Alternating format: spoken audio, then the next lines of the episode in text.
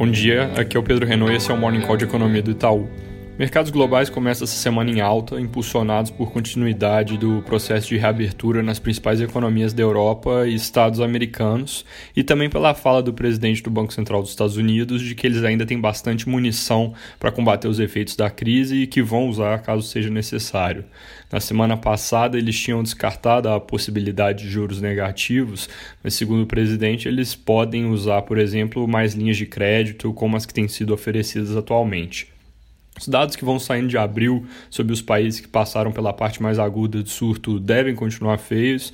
Isso pode sempre causar alguma pressão, mas o foco dos mercados deve se concentrando cada vez mais sobre os primeiros indicadores de maio, que não são muitos por enquanto, mas apontam um quadro menos negativo.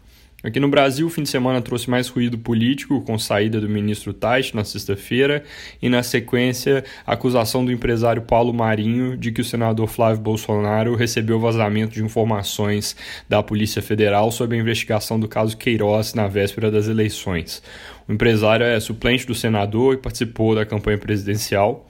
A PF agora deve investigar o caso e as informações levantadas. Segundo a Folha, elas podem ser combinadas com a investigação que já foi autorizada pelo STF após as acusações do ex-ministro Sérgio Moro.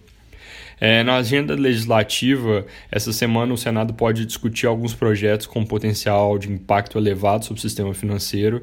Eu tinha comentado na semana passada iniciativas como tabelamento de algumas taxas de juros, impedir mudança de limite de crédito, negativação de maus pagadores. Além desses, tem sido discutido também o aumento do imposto CSLL aos bancos, seria de 20% para 50% em alguma das propostas.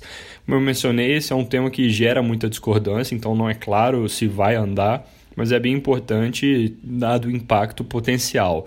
No valor dessa manhã, Armínio Fraga e Ilan Goldfein alertam que essas medidas podem nos levar a uma crise bancária e piorar o quadro que já é extremamente desafiador. Ainda sobre a agenda legislativa, o presidente Bolsonaro não sancionou ainda o pacote de ajuda a estados e municípios, com o esperado veto ali sobre reajuste de servidores. Isso abre um espaço que tem sido utilizado pelos estados para ajustar agora os salários de algumas categorias, enquanto a regra não está valendo.